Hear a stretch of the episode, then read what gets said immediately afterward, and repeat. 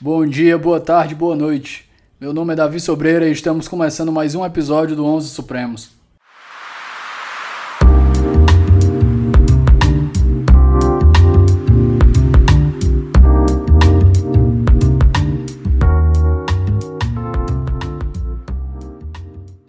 Pessoal, chegamos no momento que eu queria e mais uma vez nós vamos tratar aqui sobre liberdade de expressão, mas num assunto que é muito querido a mim, que é discurso de ódio. E eu trouxe, obviamente, mais uma vez, uma voz qualificadíssima para tratar do assunto. Timothy Aragon Heman. Timothy, microfone é seu, por favor, se apresenta para o nosso ouvinte. Olá, Davi. Olá, ouvintes do 11 Supremos. Gostaria primeiramente de agradecer a oportunidade de estar conversando com você sobre um tema tão caro e tão importante, não só nesse momento, mas desde sempre, que é o tema da liberdade de expressão do discurso de ódio. Eu sou promotor de justiça no estado do Paraná, sou membro do Ministério Público do estado do Paraná e também sou professor de Direito Internacional dos Direitos Humanos e Direito Constitucional no curso SEI e também na Fundação do Ministério Público do estado do Paraná, na FEMPAR. Eu estou muito feliz com essa nossa conversa aqui, nossa oportunidade. Tenho certeza que vai ser é, muito legal. E te devolvo a palavra aí, Davi. Então, pessoal, a gente está tratando esse assunto. Ele praticamente é um assunto que é perpétuo. Ele não vai ser vez ou outra, ele vai voltando com mais força, mas vamos aproveitar que ele está realmente, principalmente nas redes sociais, batendo bastante. E eu acho que a gente tinha que tratar ele para dar uma aprofundada e entender melhor tudo que envolve a liberdade de expressão e o discurso de ódio aqui, de maneira mais profunda. Então, Timothy, eu acho que a gente podia começar fazendo uma introdução, né? Uma questão histórica e conceituar e por que, é, então, o que, que é a, o fundamento e por que, que é tão importante para a sociedade a liberdade de expressão. Certo, Davi. Como você bem mesmo disse em suas palavras, a liberdade de expressão e essa discussão que nos permeia hoje é um, uma discussão atemporal. Ela está sempre se renovando com o passar do tempo, ganhando novos contor contornos e contornos sempre de muita importância. É, eu diria que a liberdade de expressão ela poderia ser conceituada como um direito bivetorial. E por que bivetorial? A doutrina norte-americana ela chama até de right to communicate, ou seja, R2C, se formos ler em português, que é um, é um direito que possui, no mínimo, um comunicante e um recipiente, ou seja, aqueles agentes inseridos no, merc no, no mercado de ideias, é, na arena comunicativa, por assim dizer, proferem os seus discursos enquanto que outros estão recebendo. E a partir daí, eu considero o direito à liberdade de expressão como o principal direito dentre aqueles chamados direitos comunicativos ou liberdades comunicativas, nas palavras do professor Daniel Sarmento. Destaco, para a gente começar a nossa conversa, uma, uma frase é, que está esculpida no acórdão da ADPF 178, arguição de descumprimento de preceito fundamental julgada pelo Supremo Tribunal Federal e trata de um dos principais casos sobre essa temática na jurisprudência do Supremo, que é o caso conhecido popularmente como a Marcha da Maconha. Nesse julgado, o Supremo Tribunal Federal deixou assente seu acórdão que a liberdade de, eh, de reunião é um direito meio para a concretização de um direito fim, qual seja a liberdade de expressão. O Supremo vem já há um bom tempo, desde a nossa transição constitucional, e baseado também na jurisprudência da Suprema Corte norte-americana, conferindo uma, uma posição preferencial do direito à liberdade de expressão quando ele está em colidência com outros direitos. Naquela situação onde ocorre uma colisão entre direitos fundamentais, vou dar um exemplo aqui para o nosso ouvinte entender bem, a liberdade de expressão contra a privacidade, em um caso, por exemplo, de biografias não autorizadas, que a gente vai falar um pouquinho aqui. Nesses casos, o Supremo diz que há prima facie, ou seja, em um primeiro olhar, uma, uma posição preferencial da liberdade de expressão em relação aos outros direitos fundamentais barra direitos humanos, para aqueles que entendem que esses termos são sinônimos. Não por menos, a Procuradoria-Geral da República, justamente nesse caso da Marcha da Maconha, considerou a liberdade de expressão no Brasil como um metadireito, um sobredireito, ou seja, um direito que é exercido não apenas no, eh, na sua essência para concretizar a liberdade de expressão, mas também como fundamento e instrumento para a concretização de outros direitos.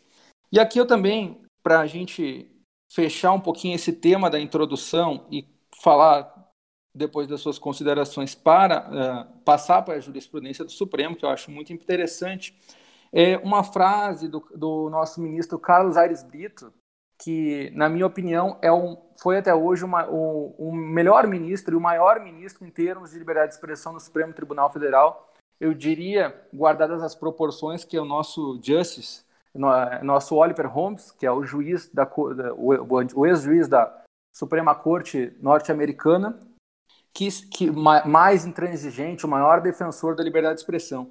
E Carlos Aires Brito, quando relatou a DPF 130, que foi. Mais que. Deixa, desculpa eu te cortar, Tim, mas o, o Oliver Wendell Holmes é mais ainda do que o, o Louis Brandeis? Então, eu ia citar depois uma, justamente uma frase do Louis Brandeis, que é aquela frase que o melhor detergente é a clareza do sol, que também é um defensor intransigente da liberdade de expressão. Na minha opinião, o Oliver Holmes ele se sobrepõe em destaque ao Luiz Brandeis, sim. Então já é mais um que eu vou pesquisar mais a fundo. Voltando aqui um pouquinho, Davi, uma frase que me chamou muita atenção na, da relatoria do ministro Carlos Aires Brito no julgamento do, do, de, do principal uh, tema que chegou ao Supremo Tribunal Federal em matéria de liberdade de expressão, na minha opinião, e eu até te pergunto se você concorda comigo, que foi a DPF 130, que reconheceu a não recepção em totum da lei de imprensa criada no período da ditadura militar em nosso ordenamento jurídico brasileiro. Eu abro aspas para o ministro Carlos Aires Brito. A liberdade de expressão é a irmã a mesa da democracia e esta é a menina dos olhos da Constituição Federal de 1978. Fecho aspas. O que que eu irretocável. O que que eu quero dizer com isso, Davi? A primeira coisa que o ouvinte tem que ter é, em mente quando trabalha-se com o tema da liberdade de expressão é que a liberdade de expressão é uma, é uma das pedras angulares do regime democrático, em que não há é, uma efetiva democracia, uma democracia real sem liberdade de expressão. A democracia não se esgota no renovamento dos pleitos eleitorais, como a gente às vezes pensa que o conceito de democracia é única exclusivamente a partir daquele dogma clássico do governo das maiorias.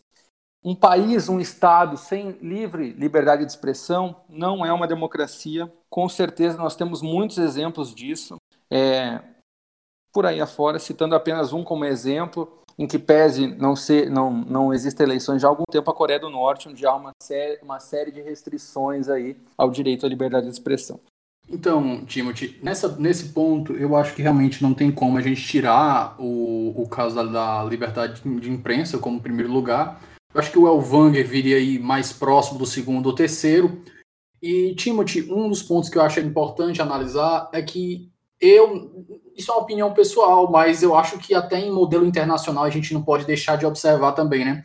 Existem matérias, eu estou tentando abrir aqui no meu celular, é uma matéria que eu lembro que eu vi no site da Organização dos Estados Americanos, e ele fala como é, o Brasil está indo na contramão do mundo no tratamento da liberdade de expressão no que diz respeito à injúria, calúnia e difamação. Diz que o parâmetro mundial, o melhor parâmetro a ser seguido, é aquele que você não criminaliza essas três condutas, você não vai tratar essas condutas no ponto de vista penal, mas do ponto de vista civil.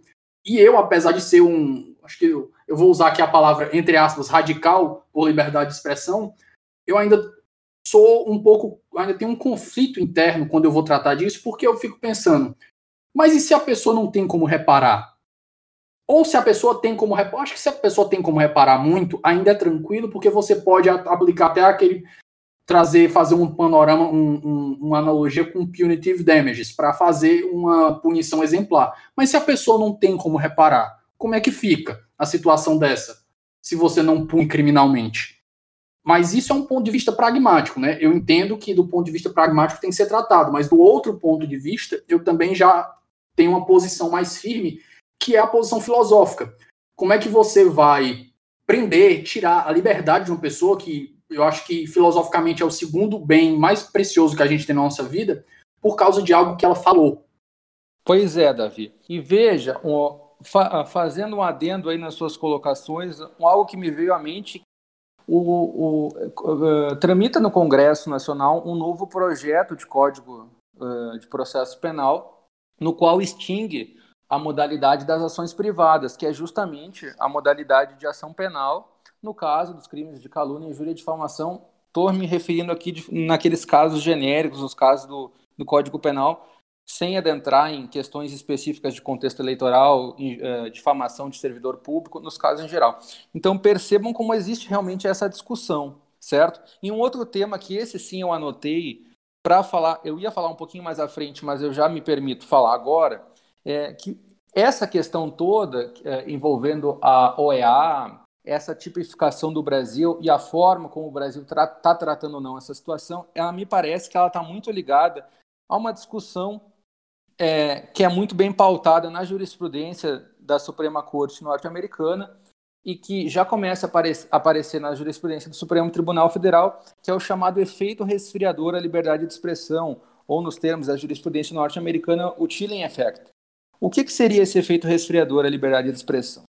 Com medo é, de sofrerem determinadas sanções, sejam elas de cunho administrativo, civil ou criminal, os agentes comunicativos, ou seja, as pessoas, elas se autocensuram e deixam de oferecer o seu discurso no livro Mercado de Ideias, aí, na arena comunicativa dos discursos. Me parece que essa discussão que também envolve um pouco o tema do desacato, no qual a Comissão Interamericana de Direitos Humanos é, possui é, informe expresso no sentido de que as leis penais que criminalizam o desacato violam a Convenção Americana de Direitos Humanos, ou seja, são inconvencionais, é, esse tema da, do efeito resfriador à liberdade de expressão, ele tem a ver também com essa questão toda da tipificação de delitos que, eh, que se chama na doutrina processual penal e penal delitos de opinião, certo? É, mas eu acho que é um tema que a gente pode aprofundar mais para frente na nossa conversa na, no dia de hoje. Chegou no momento da gente tratar agora como é que está sendo abordada a liberdade de expressão é, na Corte Interamericana. Davi, se me permite um pouco, eu queria fazer algumas considerações breves acerca da jurisprudência do Supremo. Pode ser? Sem dúvida, fica à vontade. Bom, nós falamos então aqui já da DPF 130, que na minha opinião é um marco na jurisprudência do Supremo, pró-speech, pró-comunicação, pró-liberdade de expressão, onde o Supremo declarou não recepcionada na sua totalidade a lei de imprensa, que era uma lei que regulava os tabloides, os veículos de imprensa no Brasil e foi editada na época da ditadura militar. Eu também selecionei alguns outros julgados aqui que eu só vou fazer uma menção, é, que me, é, me parece que andam nessa mesma, nesse mesmo sentido é, e que materializam essa ideia de Constituição Federal de 1988 comunicativa. Um deles é a ADI do humor, que permite a, a realização de sátiras contra políticos. O Supremo Tribunal Federal julgou é, inconstitucional, inconstitucional a vedação, permitindo, portanto, a, a, a, realização de sátiras contra políticos e candidatos a pleitos eleitorais, a DI 4451. A DI das biografias não autorizadas, a DI 4815, como eu me referi anteriormente, é, questionava-se no Supremo Tribunal Federal ou não se, havia, se seria constitucional a, a necessariedade da autorização pelo biografado para que se fizesse, se produzisse uma biografia dele. O Supremo disse que não é necessário, porque isso violaria a liberdade de expressão. A inexigência. Timothy, do... é, só para, antes de continuar, para a gente deixar claro aqui, a parte dos políticos. Geralmente eu já lembro de ter visto decisões que eram mais, eu não sei se é leniente, não, mas eram bem mais leves na hora de tratar ofensas direcionadas a políticos. Mas eu também já vi posições que criminalizavam é, determinadas ofensas quando direcionadas a esse tipo de agente público. Qual é a tua posição sobre esse assunto e como é que ele está sendo tratado pelo STF aqui? Bom, o STF ele tem analisado a questão em concreto a partir de alguns parâmetros, principalmente se houve a aferição acerca da, daquela informação que foi veiculada pelo, pelo órgão de imprensa. Outra, outra questão que o Supremo também analisa é se havia como se verificar a veracidade dessa informação ou não. E uma, uma informação, um dado que eu acho muito importante fornecer aos nossos ouvintes é o seguinte: vocês já se perguntaram por que, que em toda matéria da imprensa, quando se faz uma matéria sobre determinado homem público ou uma mulher pública da política brasileira e também sobre outras pessoas, digamos assim, com que, que chamam a atenção do interesse público, os veículos de comunicação ele, eles falam, nós entramos em contato com o advogado da pessoa X e ele disse o seguinte, ou ele disse, ou ele não quis opinar. Esse também é um estándar que foi fixado pela jurisprudência do STJ, principalmente, que deve se dar, deve se dar oportunidade para que aquele que está sendo uh, objeto da reportagem da matéria, ele forneça a sua é, opinião, a sua versão a respeito do tema. A minha opinião é uma opinião muito parecida com a opinião da Corte Interamericana de Direitos Humanos, que não afirmou, não utilizou esse termo expressamente, mas ela deu a entender isso, e eu comento no meu livro, que eu escrevo junto com o professor Caio Paiva sobre os casos da Corte Interamericana de Direitos Humanos e da Jurisprudência Internacional de Direitos Humanos, que o homem público, ou seja, aqueles que, que, que se submetem ao maior escrutínio da sociedade, presidente da República, governadores de Estado, prefeitos, parlamentares, membros do Ministério Público, membros do Poder Judiciário, eles possuem a sua privacidade, a sua proteção à privacidade um pouco mais atenuada.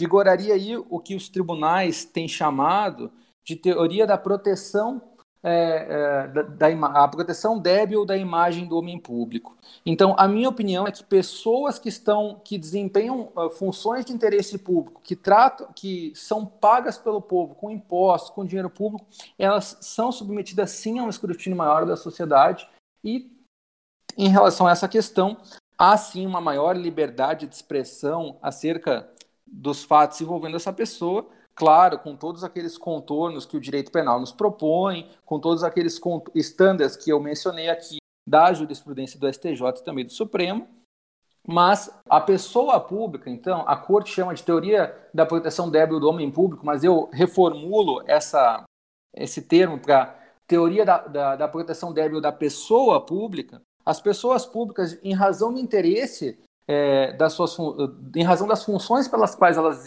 desempenham, em razão é, de toda a, do simbolismo e até mesmo das, é, do interesse público que circunda em torno do seu trabalho, do seu cargo, da posição que ocupa, elas merecem sim é, ter ali, se submeter a um escrutínio maior da sociedade e ter o âmbito da sua privacidade acentuado. Essa é a minha posição, que é uma posição muito parecida com, da, com a da Corte Interamericana de Direitos Humanos. Existe algum standard mais objetivo ou é muito casuístico a situação para a gente tratar disso?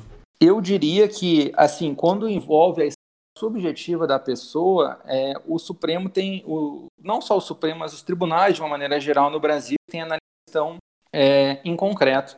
Até porque, é, e a gente vai falar um pouquinho disso depois, a Corte Interamericana também ela analisa a questão de se é possível ou não utilizar, por exemplo, direito penal para propor, uh, para coibir matérias jornalísticas, para responsabilizar os jornalistas pelo que eles, pelos discursos e pelas reportagens que eles formulam. Então, é mais ou menos nesse sentido. Uma outra decisão que eu considero muito importante também do Supremo é, é uma decisão que ela partiu de uma opinião consultiva da Corte Interamericana de Direitos Humanos, que, para que o nosso ouvinte entenda, é quando a Corte Interamericana de Direitos Humanos é provocada sobre uma questão em abstrato e ela dá um parecer consultivo. É a inexigência do diploma de jornalista para que a pessoa exerça o jornalismo no Brasil. Eu considero essa decisão uma decisão muito importante porque e a qual concordo com ela inclusive, porque ela é, divide e não permite que no Brasil se tenha um monopólio de grandes veículos. Ainda que a gente saiba que a mídia brasileira possui aí os seus maiores veículos de comunicação, é, veículos pequenos também podem exercer aí, pessoas podem exercer a profissão de jornalista sem estarem vinculadas às maiores redes de TV, rádio e jornal. Para a gente finalizar aqui, bem brevemente, a DPF 187, que eu já citei, é um dos célebres casos da jurisprudência do Supremo, é, que é a da marcha da maconha, certo? 178, perdão. E, é, possibilidade de se colocar cartazes em universidades, ainda que tenham alguma conotação é, eleitoral, não aqui envolvendo campanhas públicas, mas digamos contra ou a favor de determinada ideologia política. Isso o Supremo julgou recentemente, não tu se recordas, Davi, naquela situação que envolveu cartazes, se eu não me engano, que alguns estudantes si, colocaram... a polícia teve que a polícia entrou para retirar os cartazes durante a eleição. Eu lembro dessa. Exatamente. É, naquele momento, a Lúcia já tinha dado a suspensão de liminar que tinha lá permitido a cassação daqueles atos, ela era, à época, presidenta do Supremo Tribunal Federal e recentemente o Supremo julgou, é, cerca de dois meses atrás, a DPF 548, que confirmou o mérito, permitindo a colocação desses cartazes. Agora, para a gente finalizar, esse caso especificamente do proselitismo religioso em rádios comunitárias, quem estuda a jurisprudência do Supremo sabe que é um caso curioso, porque o Supremo, quando ele concede a medida cautelar em controle concentrado de constitucionalidade objetivo, no, na grande maioria dos seus casos, ele confirma o mérito. E quando ele não concede a cautelar, na grande maioria dos casos, ele julga improcedente a ação direta de inconstitucionalidade, ou aí a DPF, enfim. Então foi um raro caso em que o Supremo uh, não andou nessa lógica, talvez porque se tratava de uma ação muito antiga e no momento que foi concedida a cautelar, vedando o proselitismo religioso em escolas, se tratava de uma composição da corte. Salvo engano, apenas o ministro Celso Mello e o ministro Aurélio é, permanecem ainda na corte naquela época. Pode ser que tenha mais um e não esteja me lembrando no momento. É, no entanto, o Supremo reverteu esse entendimento no, no seu próprio entendimento e admitiu o proselitismo religioso em, em rádios comunitárias, é, justamente com base aí direito à liberdade de expressão e na possibilidade, inclusive, é, de se, é, se realizar proselitismo religioso também em rádios comunitárias, que é aquele discurso que basicamente o agente comunicativo, é, geralmente uma autoridade religio religiosa, ela tenta o ouvinte que a sua religião é maior, é melhor do que a outra. Para a gente finalizar, dois casos pontuais aqui. Primeiro, proibição de tatuagens a, a candidatos em concursos públicos, ou seja, proibição que o candidato seja desclassificado de um concurso público por usar uma tatuagem. Isso é de um obscura, isso é de um obscurantismo violento. Isso ter, isso mostra o nível de, re, de retrocesso institucional da, da nossa sociedade, do, da necessidade disso ter que chegar ao Supremo, pelo menos na minha pois opinião. É. Eu concordo contigo.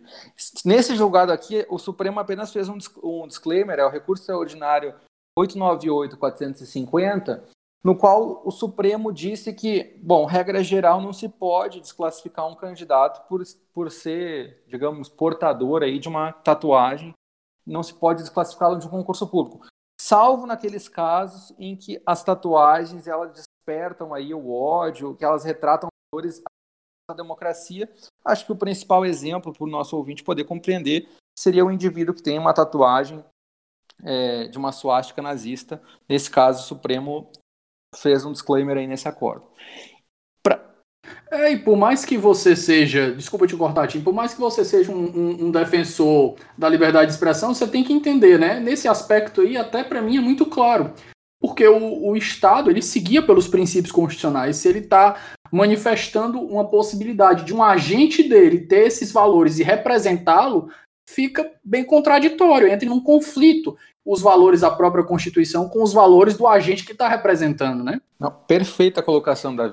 Esboçaram no nos seus votos exatamente essa ideia. E para a gente finalizar, um tema que eu não vou entrar aqui nessa em maiores delongas, porque é um tema polêmico, mas o Supremo reconheceu recentemente a constitucionalidade da educação de gênero nas escolas, a DPF 457, e os, os fundamentos foram os mais variados, mas dentre eles, respeito a liberdade de expressão, que possui aí uma dimensão institucional calçada na liberdade de cátedra dos professores e também nos próprios ouvintes, naquele, voltando ali para aquela nossa ideia é, inicial de a liberdade de expressão um direito bivetorial, os alunos seriam os recipientes e, os, e o professor o comunicante, e vice-versa. Então, com base nessa argumentação toda, além de outras questões de cunho formal, o Supremo Tribunal Federal disse que são inconstitucionais as leis que vedam a educação de gênero nas escolas.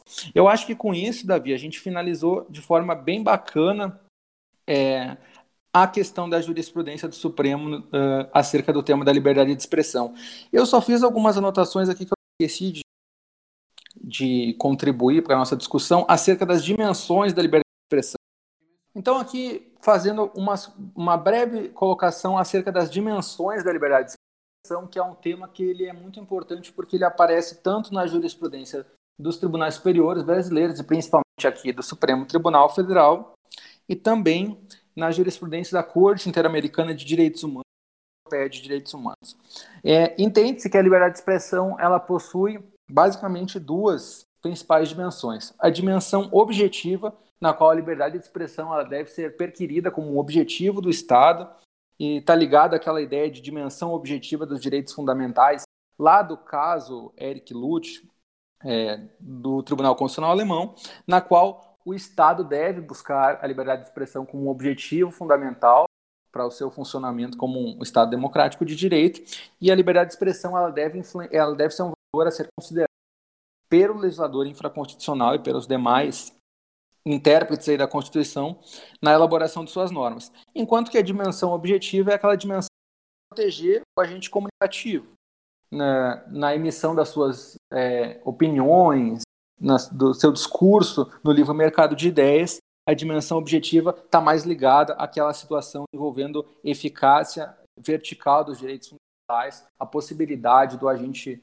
comunicativo é, dar o seu discurso, dar suas, proferir as suas palavras, sejam elas escritas ou de forma verbal, sem que o Estado intervenha nessa situação. E aqui, claro, no Brasil, é, também envolvendo uma discussão entre particulares a eficácia horizontal dos direitos fundamentais. E, por fim, um tema que eu queria é, colocar acerca das dimensões da liberdade de expressão é justamente aquilo que eu já falei lá no começo da nossa conversa, que a liberdade de expressão ela ela é um metadireito, ela é uma norma de sobredireito que é uma pedra angular da democracia, e ela, além de ser um metadireito, ela também funciona como um instrumento para o atingimento, por assim dizer, para que se, que se atinja, o agente comunicativo consiga atingir o objetivo é, emanado no seu discurso. Por isso, então, é uma dimensão instrumental da liberdade de expressão, também se fala aí em dimensão instrumental da liberdade de expressão. E também há aqueles que classifiquem aí uma, a existência de dimensões da liberdade de expressão, que é como esse direito se perfaz em outras situações, como, por exemplo, a liberdade de expressão exercida através da liberdade de imprensa, a liberdade de expressão exercida através liber, da, da liberdade de reunião, a liberdade de expressão exercida através da liberdade de cátedra. Eu acho que chegou o momento da gente começar a entrar na, na parte que talvez seja o, o creme de la creme, o que os nossos ouvintes estão vindo buscar, né? Eu acho que chegou a hora da gente começar a tratar de discurso de ódio. Existe alguma definição objetiva para o que é discurso de ódio na jurisprudência internacional, Tim? Não. Na jurisprudência internacional, não. Objetiva, não. A, Co a Corte Europeia tangencia acerca dessa dessa discussão, mas a própria Corte Interamericana de Direitos Humanos ainda não analisou um precedente em específico acerca do tema. É, a jurisprudência da Corte ela é bem assim, pró-speech também, pró-liberdade de expressão, em questões envolvendo liberação é, literárias, aquela questão que eu mencionei anteriormente sobre a impossibilidade geral de utilizar o direito penal para responsabilizar jornalistas por suas reportagens de opinião, mas uma dimensão é, categórica do sistema interamericano do direito internacional dos direitos humanos. Não há. Então, se a gente não tem uma definição objetiva para o discurso de ódio, mas como é que ele é tratado? Como é que a gente tenta? Existe, doutrin, acredito que doutrinariamente exista um, um, parâmetro que se tenta descrever, que é um discurso que é direcionado a, a, a, a diminuir pessoas por determinadas características, nesse sentido? Eu, eu vou, vou te dar ó, o conceito de Samantha Ribeiro, Mary Flu hate speech, que são as ideias que incitem a discriminação racial, social ou religiosa em determinados grupos, na maioria das vezes as minorias. Sobre a questão do discurso de ódio, é, eu penso que essa discussão ela circunda basicamente em, em, em dois pontos que um pêndulo pode atingir, onde talvez o Brasil esteja ali no meio. O primeiro deles é o ponto que defende a liberdade de expressão e que a liberdade de expressão ela não atinge apenas ideias que simpatizamos, mas apenas, mas também ideias que, que desprezamos, que não pactuamos e até mesmo que odiamos, que é basicamente aí o que a gente vai falar um pouco depois é, que ocorre nos Estados Unidos da América, na jurisprudência da Suprema Corte norte-americana. E um segundo ponto. É o nome do, do Anthony Lewis, né? Liberdade para as ideias que odiamos. Exatamente, Davi. Um segundo ponto seria aquele ponto que, é, é, como, como posso dizer, prevalece no funcionalismo europeu e também no direito internacional dos direitos humanos, na minha opinião, na qual a intolerância não deve ser admitida, pois o hate speech, ou seja, o discurso de ódio, ele viola a dignidade humana, notadamente de minorias e grupos vulneráveis. A questão, para situar o nosso ouvinte, que me parece mais importante é o seguinte: pra, até para utilizar uma expressão uh, que muito aparece nos acordos da Suprema Corte Norte-Americana, aonde estaria o espaço de respiração do direito à liberdade de expressão? Estaria no meio? Estaria em um lado, em um pêndulo atingindo de um lado, de outro? O briefing speech da liberdade de expressão.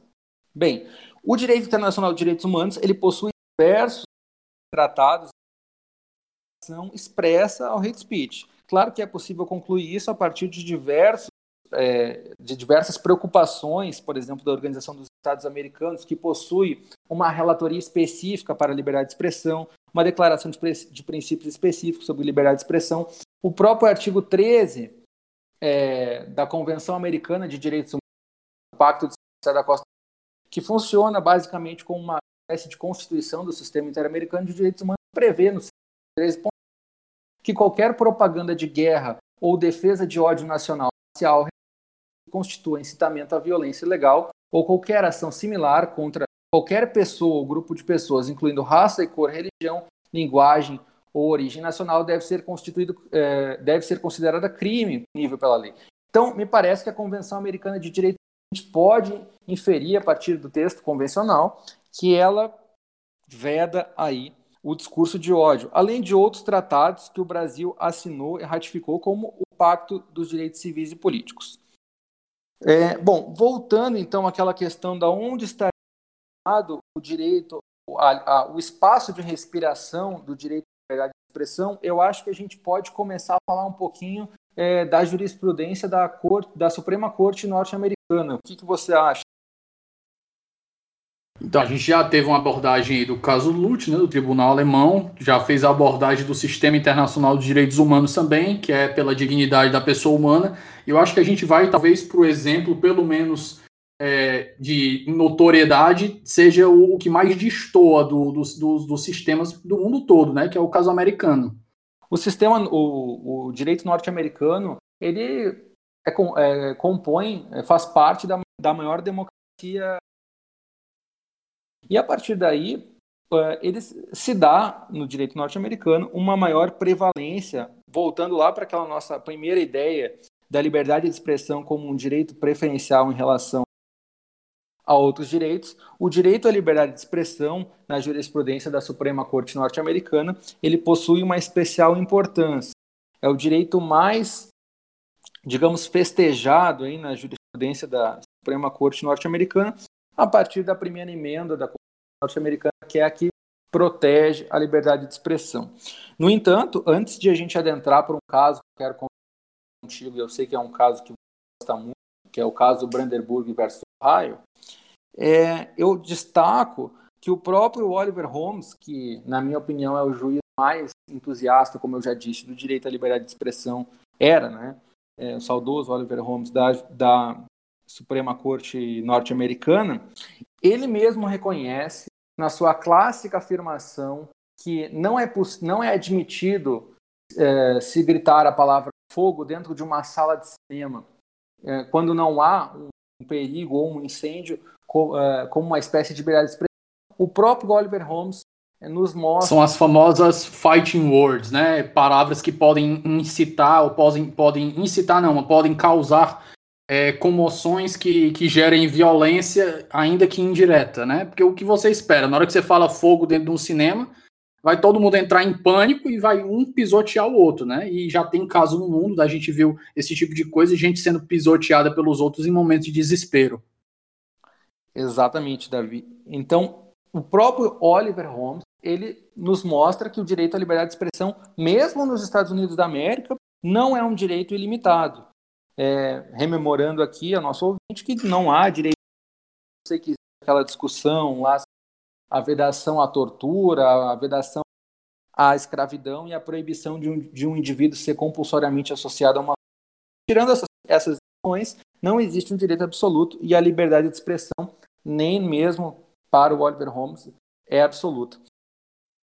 Davi, então, para a gente adentrar é, de forma mais profunda na jurisprudência da Suprema Corte norte-americana, eu gostaria de conversar um pouquinho contigo sobre o caso versus Ohio, na qual, é, na minha opinião, um precedente paradigmático em tema, nesse tema do speech é, e, a, e a permissividade do speech pela Suprema Corte norte-americana, na qual a Scouts ela reformulou, reformou, que condenou Brandenburg na época, líder da Ku Klux Klan no, no estado de Ohio, pelo delito de apologia, já que esse indivíduo estava promovendo um encontro na cidade, convidando repórteres, transmitindo ao aquelas situações que a gente tem como característica da Ku Klux Klan, essas situações aí que são atentatórias a direitos de minorias e grupos vulneráveis e até mesmo de uma concepção de democracia de um modo geral. Vanderburg, num dado momento, os crioulos deveriam ser devolvidos para a África e os judeus para Israel. Pense no, no quão reprovável é, do ponto de vista moral, a gente depois ir para o ponto de vista jurídico, é, quão reprovável é esse discurso. No entanto, a Suprema Corte norte-americana, ela é, reformou a decisão que havia condenado o Brandenburg, justamente dizendo que se tratava que um discurso, que as garantias constitucionais da liberdade de imprensa não permitem que o Estado proíba a defesa ou da violação da lei, exceto quando essa defesa seja direcionada legal e seja adequada ao incitamento ou à produção desta. Então percebam que, que precedente aí que eu diria que inaugurou depois uma série de outros casos a corte, a Suprema Corte norte-americana, então ela tem entendido nesse sentido que as restrições do, do hate, as supostas, as restrições do suposto ao, ao suposto hate speech, porque no caso da corte, na, da Suprema Corte norte-americana se permitiria essa situação, então envolveriam é, limitações ao discurso político que são inconstitucionais. Então veja que o pêndulo da liberdade de expressão, no caso dos Unidos, ele é um mais permissivo, que permite aí aos agentes comunicativos que vão além e defendam aquela ideia que se proferir ideias na quais a gente não simpatiza, ideias as quais inclusive despreza e repudia aí de uma maneira geral. É, eu destaco que os Estados Unidos da América, eu não sei se tu concordas, eles são posição, eu não, eu não que isolado do tratamento dessa matéria dessa forma, mas eles são posição minoritária. Você concorda com isso? Sim, sim, são um dos poucos estados no mundo que destoam de um, de um parâmetro mundial. Então, é, quais seriam aí para o nosso ouvinte que não é um estudioso da jurisprudência da, da Suprema Corte norte-americana os argumentos que, que, que fundamentariam, e quando eu falo fundamentariam aqui, não só o Brandenburg versus Ohio, mas outros casos que a, corte, que a Suprema Corte norte-americana também decidiu dessa maneira. O que fundamentaria é, se, se admitir aí, então, um discurso com esse quilate negativo? Então, Tim, é, eu acho que, deixa eu só fazer essa, esse a parte aqui, é interessante lembrar que a, a liberdade de expressão nos Estados Unidos, ela começou a, se, a ter os contornos que ela tem hoje justamente com Brandenburg versus Ohio, que foi em 1969. Ele começou a ter uma progressiva gradação de proteção a partir da década de 10, 20, mas ainda coisas assim muito pequenas.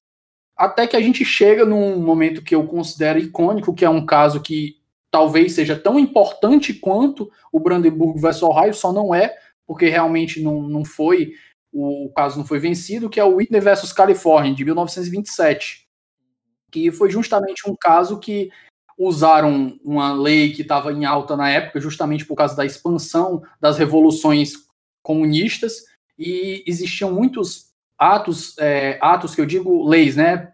No caso era Syndicalist, Syndicalist California Syndicalist Act, né? O ato de, de sindicalismo da Califórnia, que proibia esse tipo de aglomeração. A gente tinha uma aglomeração de socialistas moderados e socialistas radicais se reunindo, e alguns deles, do caso dos radicais, estavam pregando o overthrow, né? Estavam querendo derrubar o governo e tomar tudo.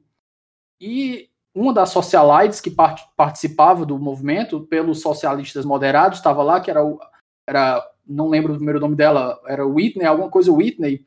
Ela foi presa na batida policial.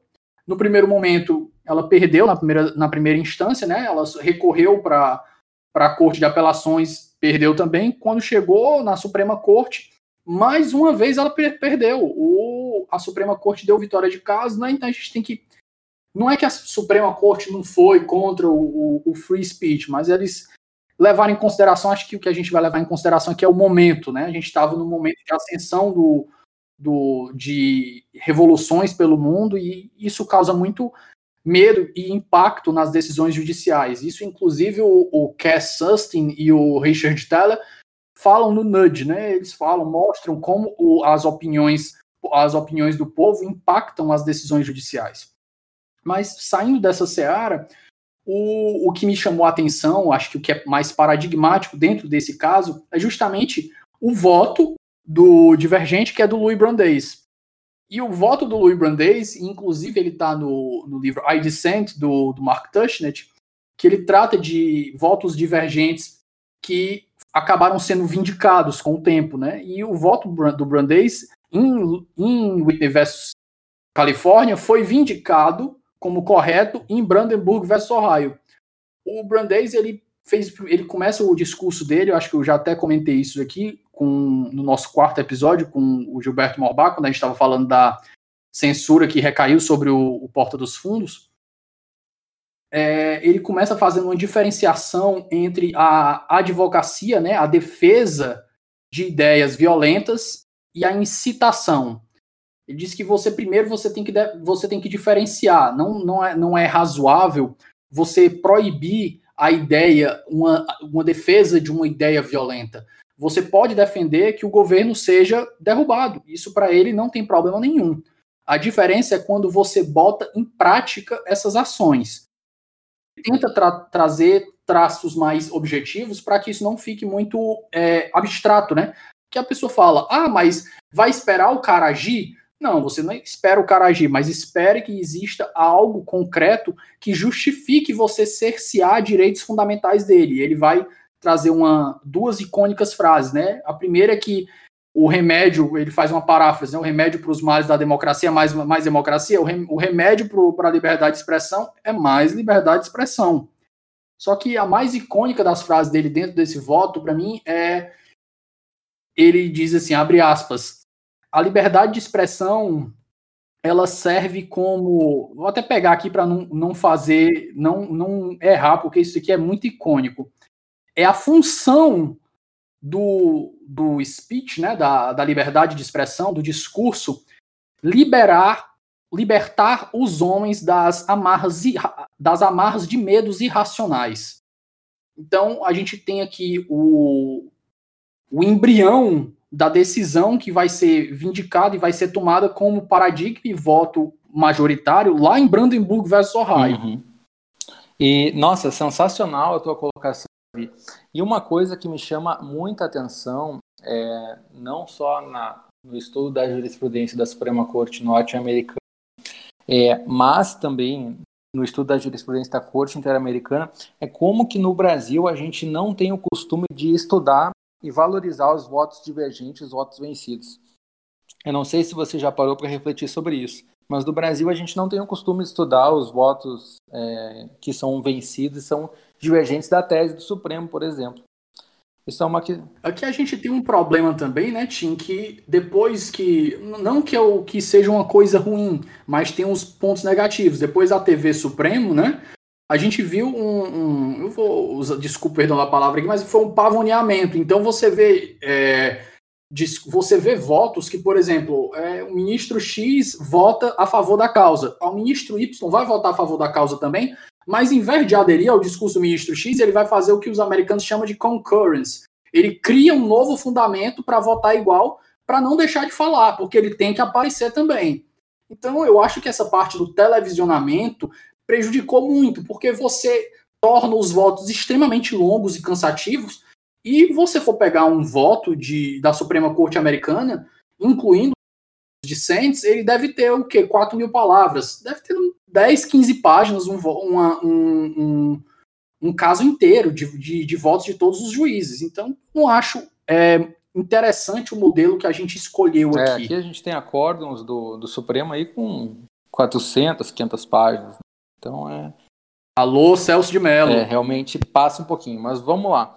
É, então, aqui, só fazendo um resumo bem breve, é, na minha opinião, por que, que a Suprema Corte norte-americana, quais são os fundamentos objetivos, ou etos aí que fundamentaria esse, essa posição mais favorável ao speech, independentemente aí do seu conteúdo.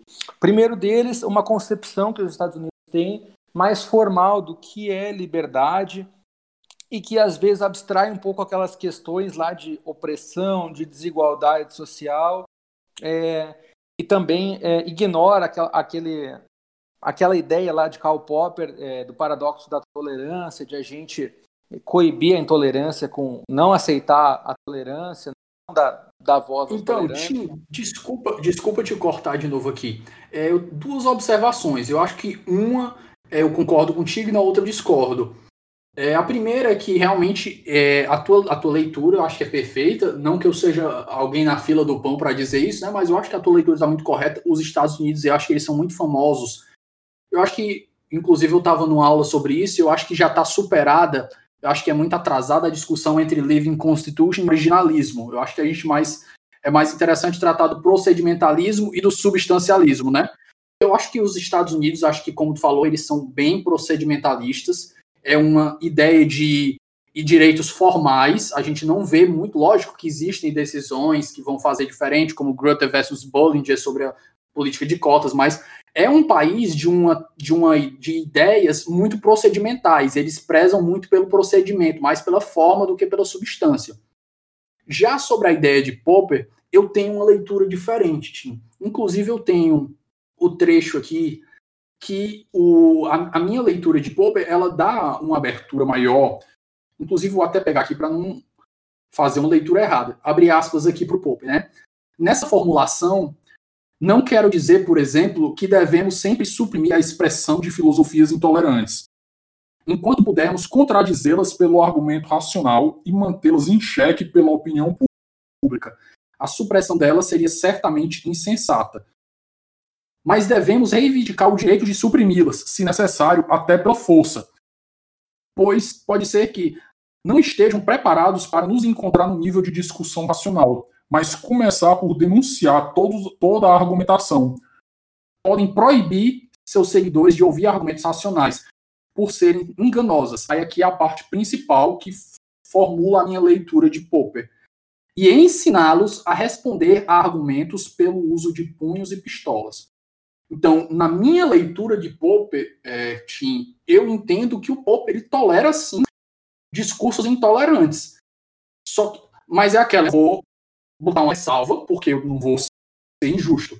Tem uma frase do, do Warren Buffett que diz o seguinte: é, o ser humano ele é extremamente capaz de interpretar novas informações de maneira a manter intactas suas convicções iniciais. Então eu posso estar sendo vítima de, do meu próprio viés de confirmação aqui.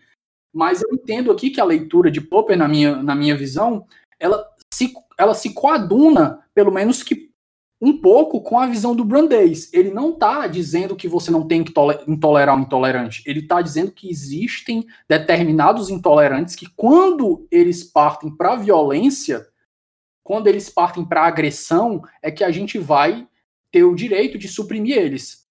Então, esse ponto aqui, eu acho que o problema da, da leitura de Popper, tanto, tanto para tanto ti quanto para mim, eu acho que um problema que a gente tem que sanar antes de prosseguir, não para agora, né? Eu acho que é, uma, é um problema aqui filosófico.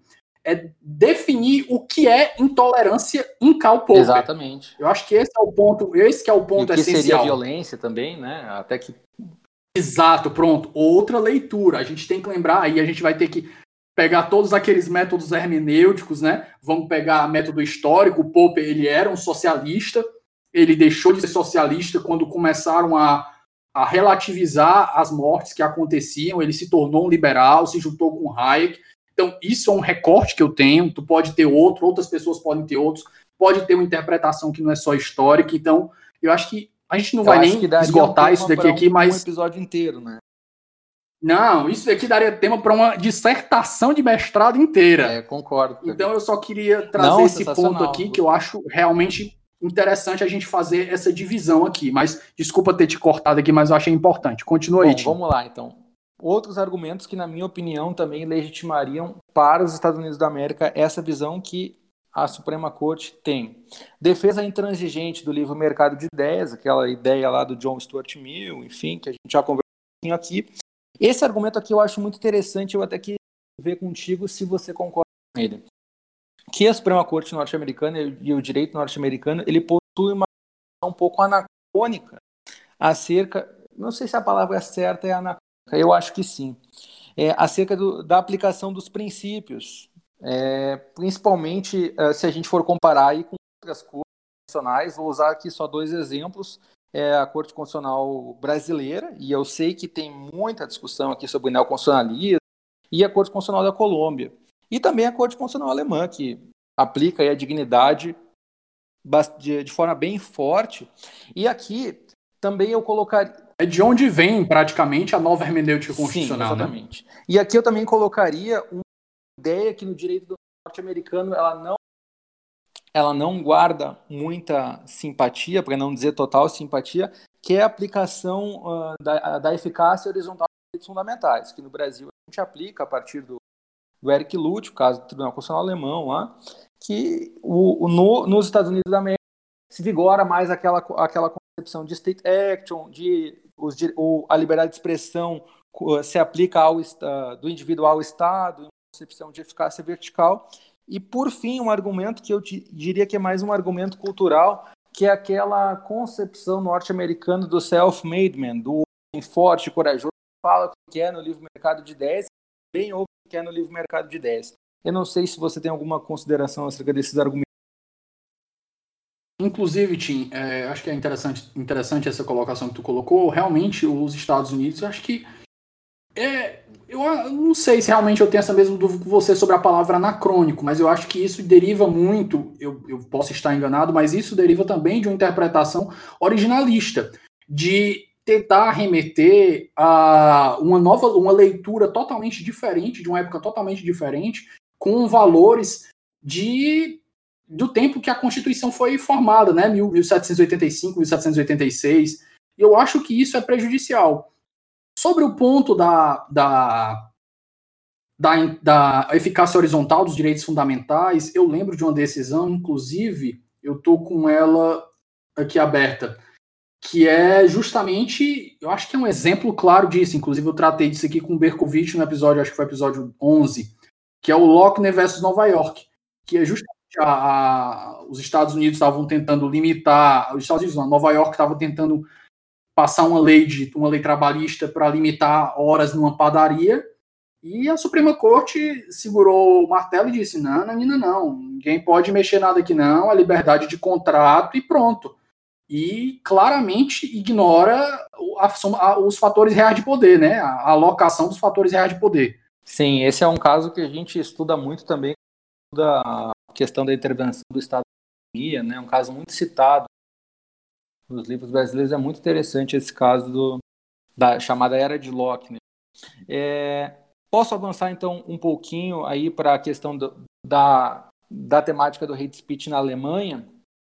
E, e aí claro, depois claro. a gente vai, é, eu faço uma bem rapidinho uma descrição aqui de um, de um caso da Corte Europeia de Direitos que daí envolve sistemas regionais de direitos humanos, eu acho que a gente passa talvez para a parte que o nosso ouvinte esteja mais ansioso aí para nos ouvir, que é a parte do direito brasileiro. A briga de, a foice. briga de foice. Exato. Bom, o direito no, o alemão, o funcionalismo ele possui uma, uma concepção que ela é muito mais restritiva acerca da liberdade de expressão do que a concepção estadunidense. É, o direito eu acho que é uma concepção mais restrita, né? Porque qualquer coisa é mais restritiva que os Estados é. Unidos. Né? A gente não tem nem como comparar. Exato. Pelo menos eu desconheço um lugar que tenha um, um, free speech mais aberto do que eles. Exato.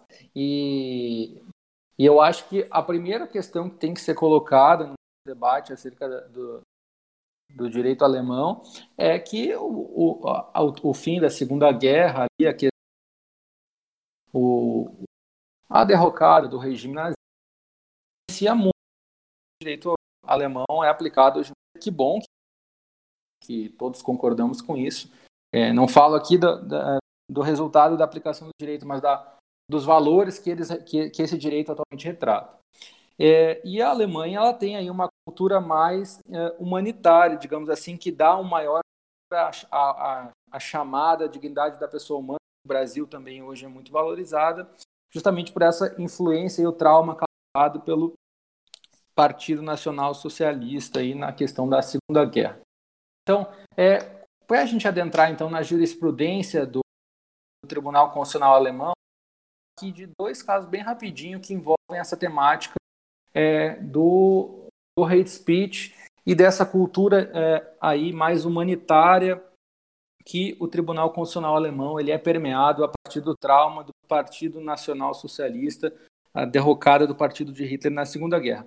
O primeiro caso é um caso que eu acho que você conhece também, porque a gente já trocou uma ideia sobre isso, que é o, aquele caso em que se envolvia a negação do Holocausto no direito uh, um, um, um, historiador revisionista chamado David Irving, que negava o Holocausto, é, dizendo que era uma mera invenção da comunidade judaica. É, você já ouviu falar sobre esse caso, Davi? Sim, sim, eu acho que inclusive existe um filme sobre ele e, salvo engano, também foram inclusive convocados, talvez, não, não sei se foi exatamente esse caso, mas foi extremamente parecido, salvo o melhor juízo aqui, fazendo até jabá para outro podcast aqui, é o melhor podcast do Brasil. É justamente o Richard Evans, né, que ele tem hoje, uma, acho que é uma das maiores autoridades em terceiro Reich do, do planeta. Ele foi chamado para integrar o time do o time da outra parte que queria provar que o, o, o terceiro Reich, o, o Holocausto tinha acontecido. É, então veja que interessante. Nesse caso, é, por esse historiador negar esse terrível acontecimento histórico, é, a, na ótica da corte do Tribunal Constitucional alemão, deu, é, se reconheceu a restrição da, da, da verdade, perdão, a liberdade de expressão nesse caso.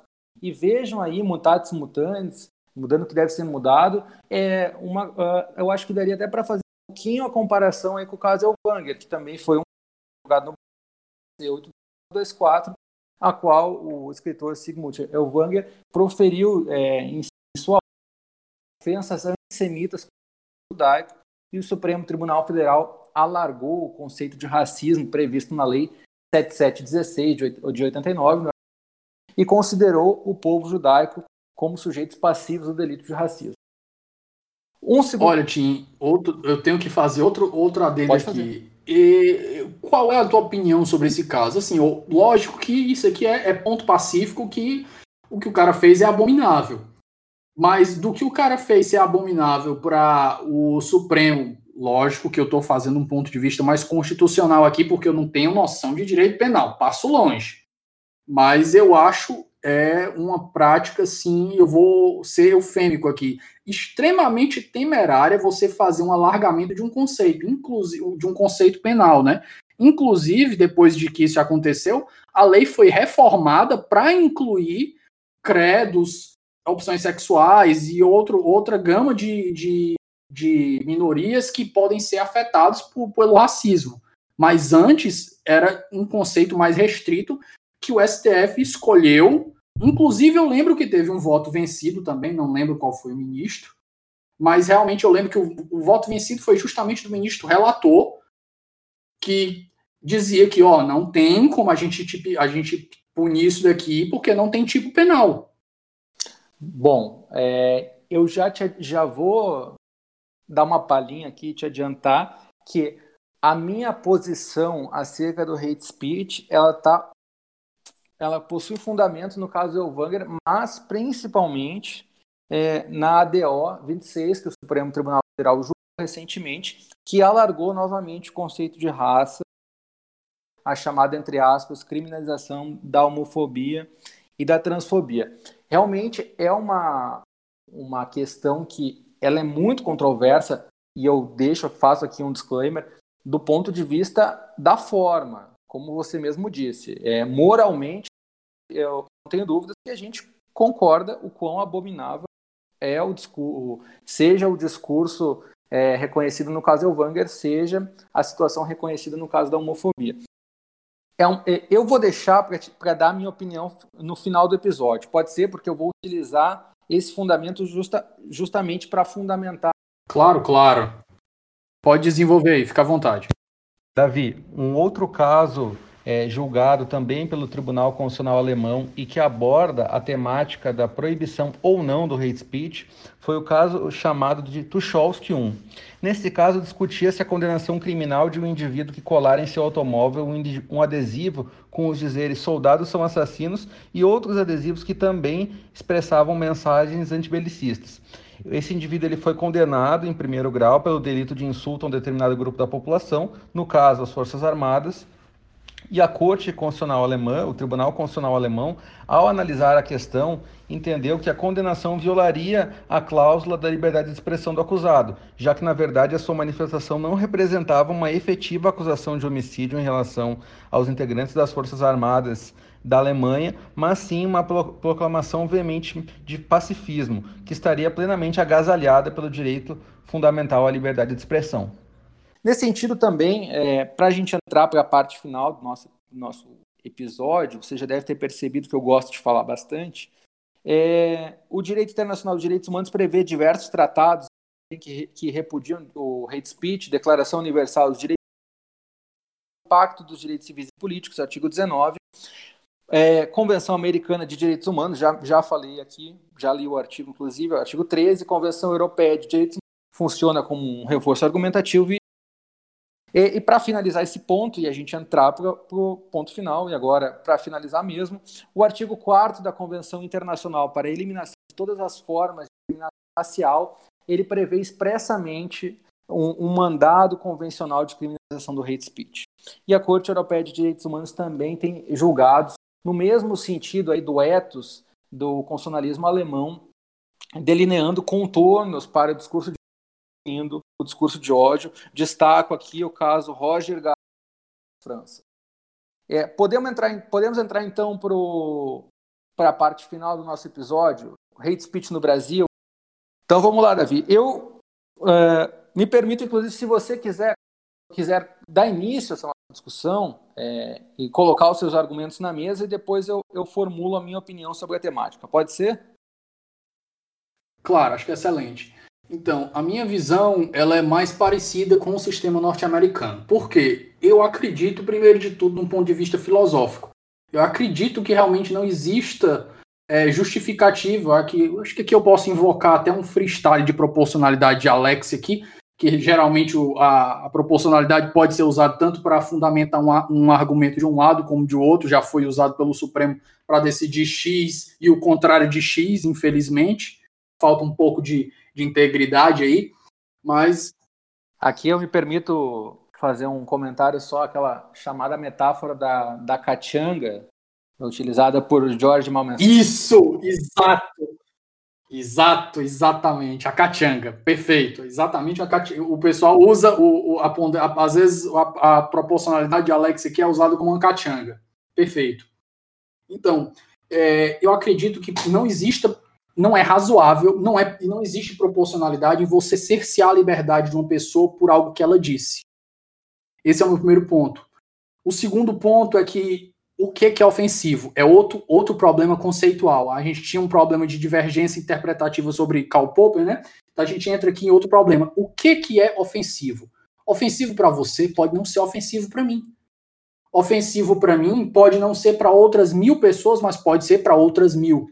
Então, a partir do momento que você quer criminalizar uma ofensa e você não tem como fazer isso de maneira objetiva, isso fica muito prejudicial. Até porque você pode ver pelas internets, você que é um cara como eu gosta muito do Twitter, o Twitter é ao mesmo tempo a melhor das redes, na minha opinião, mas é a mais tóxica de todas.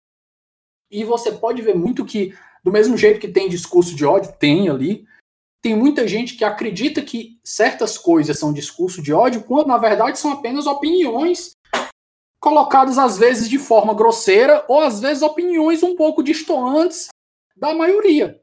Mas nada fora só da janela um, de Overton. Deixa, só fazer claro, um claro.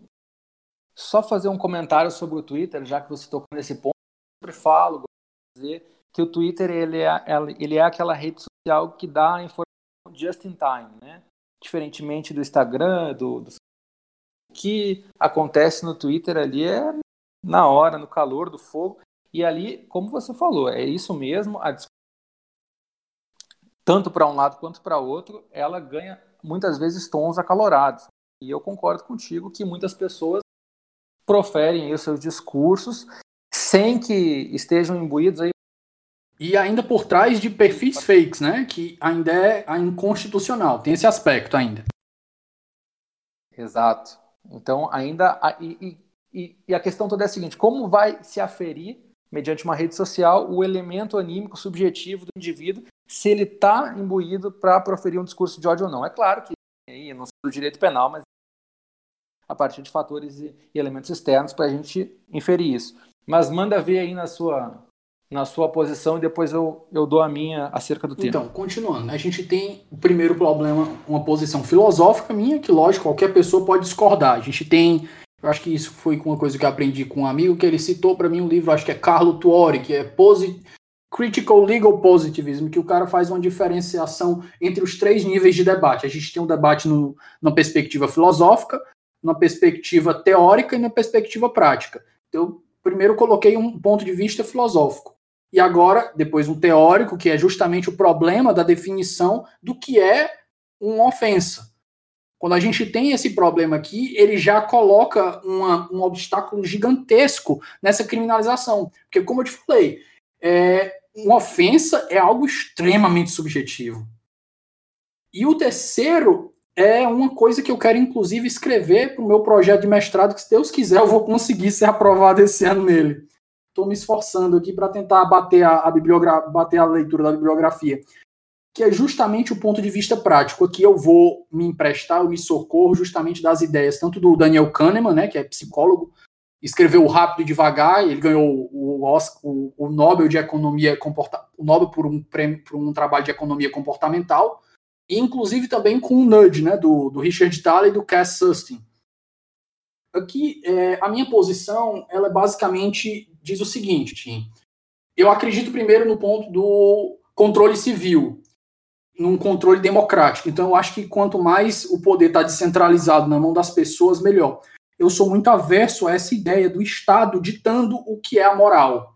Lógico que a gente tem uma nova perspectiva a partir do neoconstitucionalismo e com uma um, a moralização, assim por dizer, né? A gente tem uma moralização, a jurisprudência dos valores e por aí vai, que entram e vão começar a tirar aquela visão é, tradicionalmente positivista.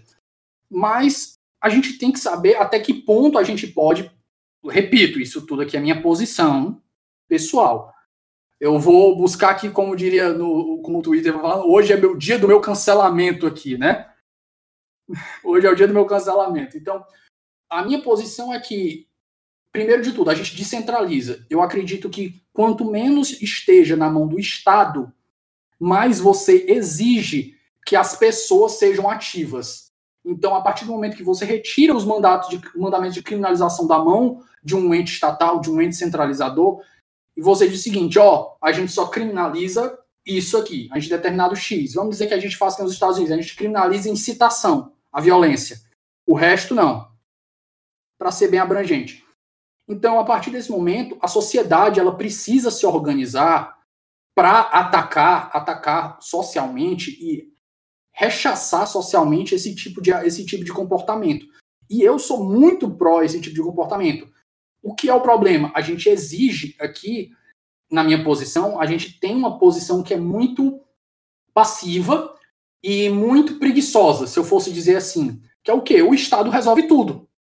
A partir do momento que a gente tira esse, essa criminalização da mão do Estado e joga para uma responsabilização social na mão da sociedade, você exige uma atuação, você exige um dever de civilidade, você exige uma congregação, associação de pessoas para combater esse tipo de coisa. Eu vou mais longe para ilustrar o meu ponto, né? É, é uma derivação do direito de liberdade de expressão, mas não é exatamente isso. Digamos que a gente está numa sociedade. Na minha sociedade ideal, uma pessoa ela pode ter o direito de abrir o restaurante dela e dizer que não, dizer que não quer atender determinada pessoa. Aí o que, que acontece quando a gente vai falar isso, né? Que nem o cara que vai defender a, a legalização da maconha, aí o outro pega e diz assim: ah, tu defende isso porque teu filho nunca se drogou, tu nunca teve filho drogado. Aí já destruiu a, a discussão pública, né? Então, o primeiro ponto, eu acredito que se a pessoa tem um estabelecimento, ela pode abrir para quem ela quiser, mas que ela arque com as consequências disso.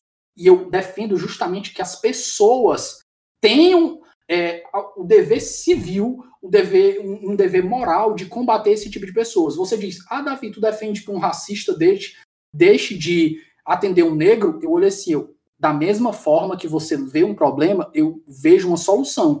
Eu defendo que um negro ou uma pessoa da comunidade LGBTQ+, ela possa se abster de atender uma pessoa que é homofóbica, que é racista. Então, eu acho que, por exemplo, o cara tá lá e ele diz que não atende negros. Eu acho que era para ter um grupo de negros, de uma associação de, de pessoas também que solidarizam, que eu acho que você não tem, você não, é obrigado a fazer, não é, nossa, não é obrigado você fazer parte de um grupo para você ter empatia. E é para estar tá lá fazendo movimentos nas, na internet, um boicote, para levar o cara ao ostracismo. Esse tipo de coisa é para ser combatida a um ponto de a um ponto crítico que essas pessoas sejam ostracizadas. Aí você fala: "Ah, Davi, mas isso é muito difícil". Justamente, a gente está fazendo, eu tô eu tô fazendo uma defesa do que eu acho filosoficamente correto, mas ela é difícil.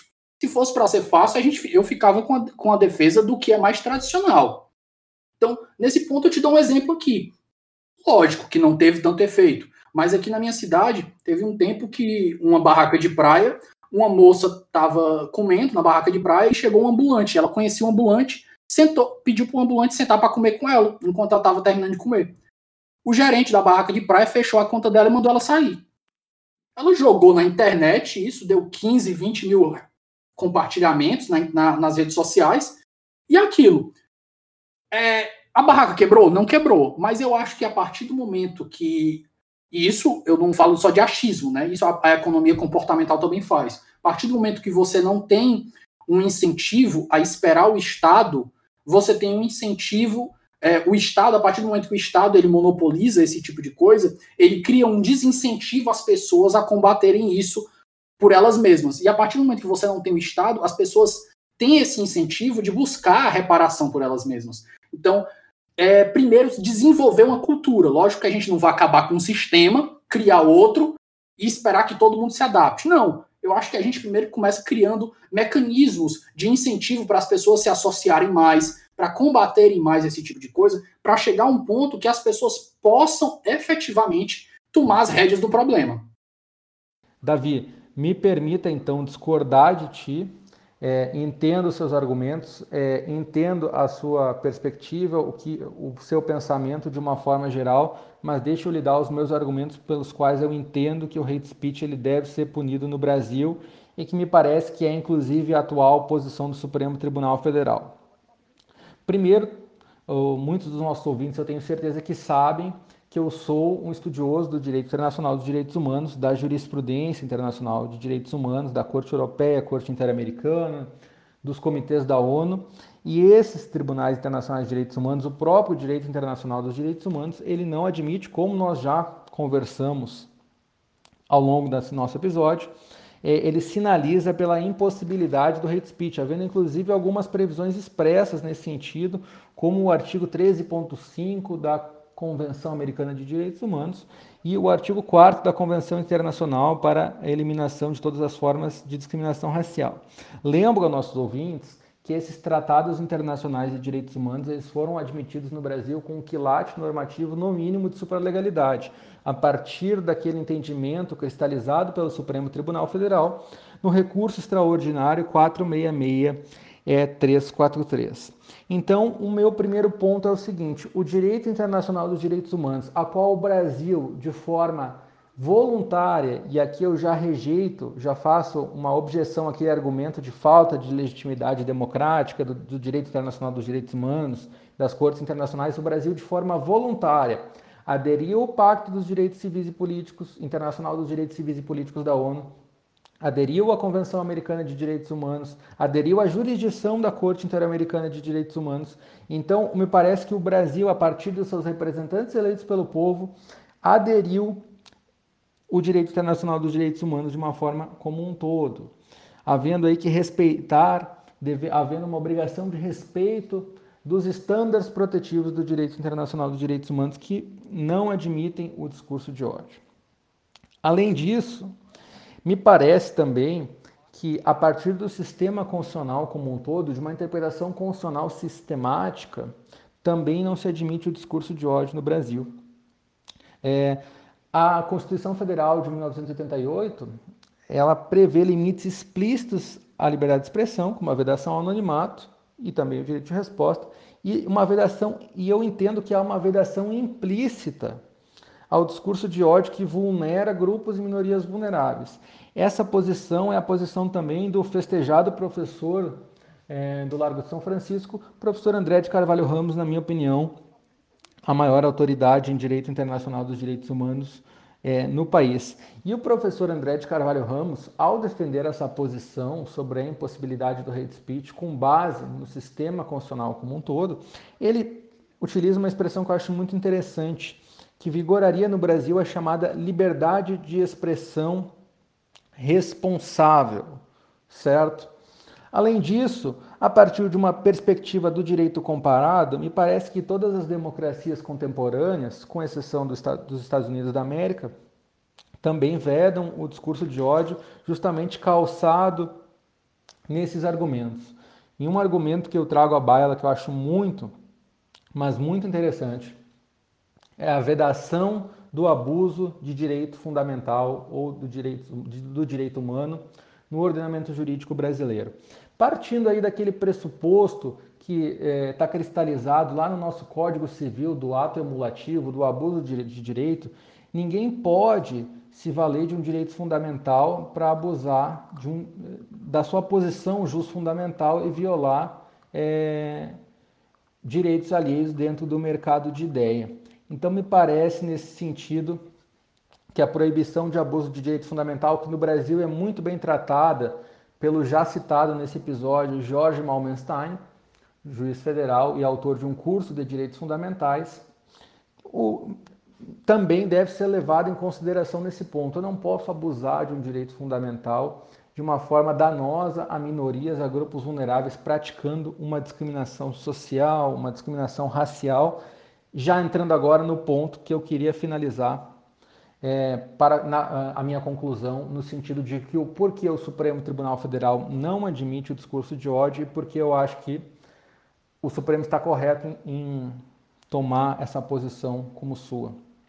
No julgamento é, recentemente da ADO 26, ação direta de inconstitucionalidade por omissão, que foi aquele é, julgamento que existem algumas controvérsias acerca do seu conteúdo, mas principalmente acerca da sua forma que é a criminalização da homofobia e da transfobia, o Supremo Tribunal Federal fixou três teses é, na ADO 26.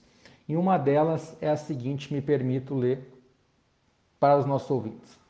A repressão penal à prática homotransfóbica não alcança nem restringe ou limita o exercício, não alcança nem restringe ou limita o exercício da liberdade religiosa. Qualquer que seja a denominação confessional professada, a cujo fiéis e ministros, abre parênteses, sacerdotes, pastores, rabinos, mulas ou clérigos muçulmanos e líderes ou celebrantes das religiões afro-brasileiras, entre outros, é assegurado o direito de pregar e divulgar livremente pela palavra, pela imagem ou por qualquer outro meio o seu, o seu pensamento e externar suas convicções de acordo com o que se contiver em seus livros e códigos sagrados, bem assim o de ensinar segundo a sua orientação doutrinária ou teológica, podendo buscar e conquistar prosélitos e praticar atos de culto e respectiva liturgia, independentemente do espaço público ou privado, de atuação individual ou coletiva. E aqui vem o principal ponto que o Supremo Tribunal Federal fixou a sua tese desde que tais manifestações não configurem discurso de ódio, vírgula, assim entendidas como aquelas exteriorizações que incitem a discriminação, a hostilidade ou a violência contra pessoas em, em razão de sua orientação sexual ou identidade de gênero.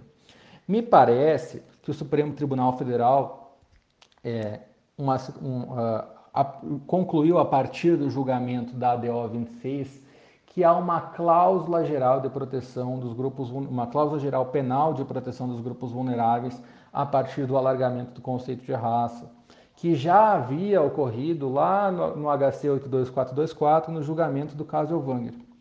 E aqui o Supremo Tribunal Federal simplesmente reiterou essa é, cláusula geral de proteção dos grupos vulneráveis, já que alargou o conceito de raça para um conceito de racismo social permeado por valores de opressão histórica e social, uh, conceitos da sociologia, da antropologia, e não por questões biológicas, já que, segundo o Supremo, há uma única raça que seria uma raça humana.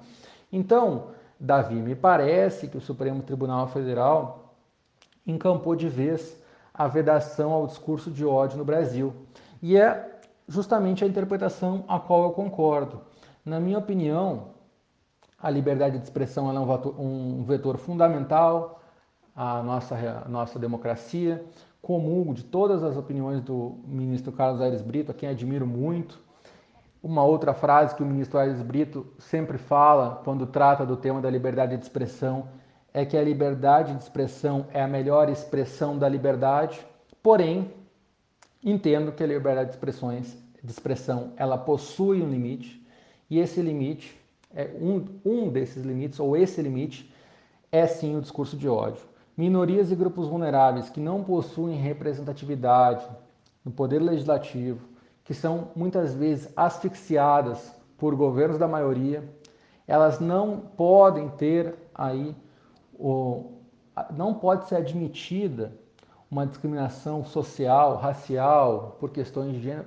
Não se pode admitir um discurso de ódio contra essas minorias à luz do argumento da liberdade de expressão. Me parece que há aí um, um, um exemplo claro de vedação ao abuso de direito fundamental. Se permitiu o discurso de ódio contra essas minorias e grupos vulneráveis que não possuem, infelizmente ainda, a força política que deveriam possuir para lutar pelos seus direitos é, nas casas legislativas, me parece que elas ficariam é, à deriva, é, ficariam sem uma proteção suficientemente adequada partindo daquele raciocínio lá da proporcionalidade, da vedação de proteção insuficiente.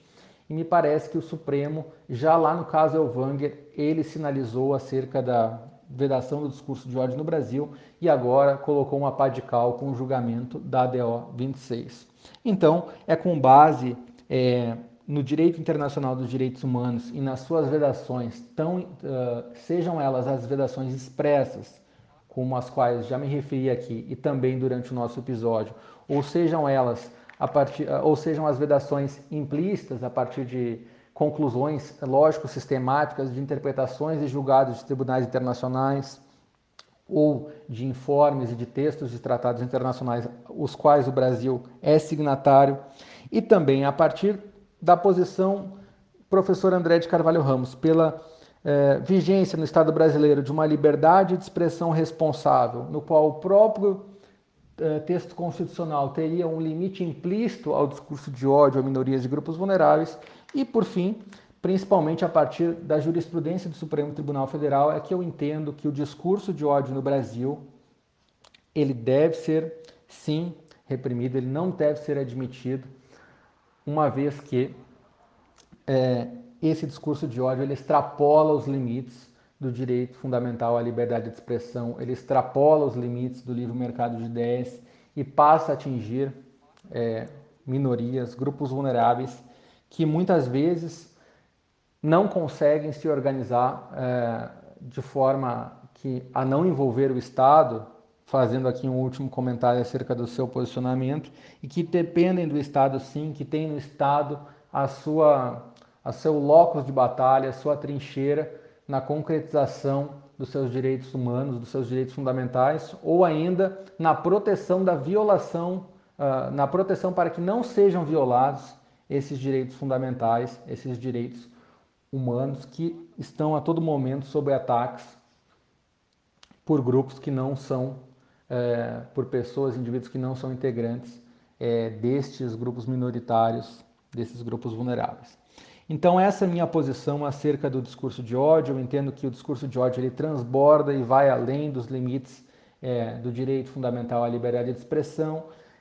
A, a fundamentação ela é permeada por estándares do direito internacional dos direitos humanos, estándares esses que o Brasil deve observar por, aderir, por ter aderido voluntariamente os, os, tratados internacionais de direitos humanos citados e a própria jurisdição da Corte Interamericana de Direitos Humanos. Ninguém obrigou o Brasil a ingressar é, no arcabouço, por assim dizer, na estrutura orgânica do direito internacional dos direitos humanos como um player. Além disso, o Brasil poderia ter se retirado, caso assim desejasse, dessa é, dessa estrutura toda do direito internacional dos direitos humanos e não o fez, então isso mostra também uma aderência tácita do Brasil e também entendo a partir do posicionamento do professor André de Carvalho Ramos que há no Brasil o regime da liberdade de expressão responsável. E a liberdade de expressão responsável é aquela que não tolera o discurso de ódio contra minorias e grupos vulneráveis. É, compreendo a sua argumentação, é, entendo do ponto, principalmente do ponto de vista filosófico, mas entendo que a nossa democracia, ela infelizmente não está suficientemente madura para que nós, depend... Uh, nós acionemos menos o Poder Judiciário, menos o Estado nesses casos, e acho também que o Poder Judiciário é, também existe para isso, para coibir discursos de ódio, que, de ódio que eventualmente caracterizem um crime, e com o, o alargamento do conceito de raça dado pelo Supremo Tribunal Federal, não agora, no caso da homofobia e da transfobia, mas lá desde o caso Elvanger, no HC 82424, e que também foi cristalizado novamente, foi rememorado agora pelo Supremo Tribunal Federal, o próprio Supremo refuta essa ideia de é, discurso de ódio, não admite é, o seu manejo no Brasil e reprime, inclusive, aqueles que, ou dá o aviso que a legislação, o ordenamento jurídico deve reprimir aqueles que o fazem a partir do conceito é, firmado no caso Elvanger e depois firmado novamente na DO 26 do caso da homofobia e da transfobia. Então, Tim, eu acho que todo mundo já ficou aqui com as duas posições. Eu acho que dá para refletir bastante e muito conteúdo foi produzido aqui. A gente está quase beirando, a, acho que vai passando de uma hora e meia aqui de conteúdo. Acho que vai ser nosso episódio, o episódio mais longo do nosso podcast aqui. E eu acho que a gente vai chegar no nosso bloco final aqui de sugestões de leitura. Eu dou o pontapé inicial com o livro que eu citei lá na frente, que chegou o meu agora há pouco, eu já comecei a ler, que é o Liberdade para as Ideias que Odiamos. Eu não achei ele mais em português no Brasil de forma alguma, nem em canto nenhum, e tive que pedir em inglês. Mas fica aí minha recomendação. Freedom for the Thought That We Hate, do Anthony Lewis. Davi, eu, eu vou dar uma sugestão. Ah, Tim, lembrando, aqui vale alto jabá, viu? Pode recomendar livro teu. Ah, obrigado. É, bom, eu, o meu livro fala sobre os casos da Corte Interamericana e de diversos casos, livros que eu escrevo com o professor Caio Paiva, é, dos Tribunais Internacionais de Direitos Humanos. Comentamos praticamente todos os casos é, que falam sobre o tema da liberdade de expressão, do direito internacional dos direitos humanos, e fizemos também o livro A Jurisprudência do Brasil. Mas eu queria aproveitar esse momento em que a gente discute muito essas questões de liberdade de expressão e fake news para recomendar um livro do Cassian tem que ele tem inclusive em português. Poucas pessoas sabem, foi publicado a versão em português no ano de 2010, que se chama A Verdade sobre os Boatos. Não sei se você já falar sobre esse livro. O é um Sustin, muito... ele tem livro de todas as áreas do mundo. É um cara que é, é, é, absolutamente impressionante a capacidade de escrever sobre tudo. Verdade. Então, e esse livro ele explora o boato na internet, como que o boato ganha força, as fake news e por que as pessoas acreditam nos boatos. Eu acho que esse livro ele tem tudo a ver com o atual momento que a gente está passando no Estado brasileiro. Então fica a minha dica de leitura aí, o livro a Verdade sobre os Boatos do Kesson tem, que tem inclusive em português para aqueles que uh, optam aí por uma leitura nacional. Então, a gente encerra aqui mais um episódio. Tim, é, eu acho que eu, antes de agradecer, eu já deixo aqui as portas abertas para outro episódio, porque a conversa foi fenomenal. Foi talvez, eu acho que eu posso cravar aqui que foi o episódio que eu mais gostei de fazer, lógico, sem desmerecer todos os grandes professores e estudiosos que tiveram comigo, mas é porque, além de estar com uma pessoa extremamente preparada, é um assunto que é muito querido. Então, Tim, agradeço a sua participação e, mais uma vez, quando você quiser estar aqui, estar aqui de novo, as portas estão abertas. Davi, o prazer, a honra foi todo meu. Agradeço do fundo do coração a oportunidade de a gente estar conversando sobre um tema que é tão caro em nossa sociedade, que é a liberdade de expressão, até onde vai os seus contornos, quais são os seus limites. Acho que é, todos nós precisamos compreender esse tema e revisitar esse tema diariamente é, para que possamos aí ter uma sociedade brasileira cada vez mais democrática. Um forte abraço, também estou sempre à disposição dos ouvintes. É, qualquer dúvida, meu Twitter é TIM3108, THIM3108. Eu estou sempre a ideia com o pessoal sobre esses temas envolvendo direitos e direito constitucional. Tá certo? Tim é campeão, é o campeão das threads de, de, de conteúdo de alta performance no Twitter, pessoal. Eu vou deixar na descrição as redes sociais deles. Pode deixar. Bom dia, boa tarde, Bom boa dia, noite. boa tarde, boa Meu noite. nome é Davi Sobreira Meu nome é estamos Davi Sobreira mais um estamos episódio do mais um episódio do 11 Supremos.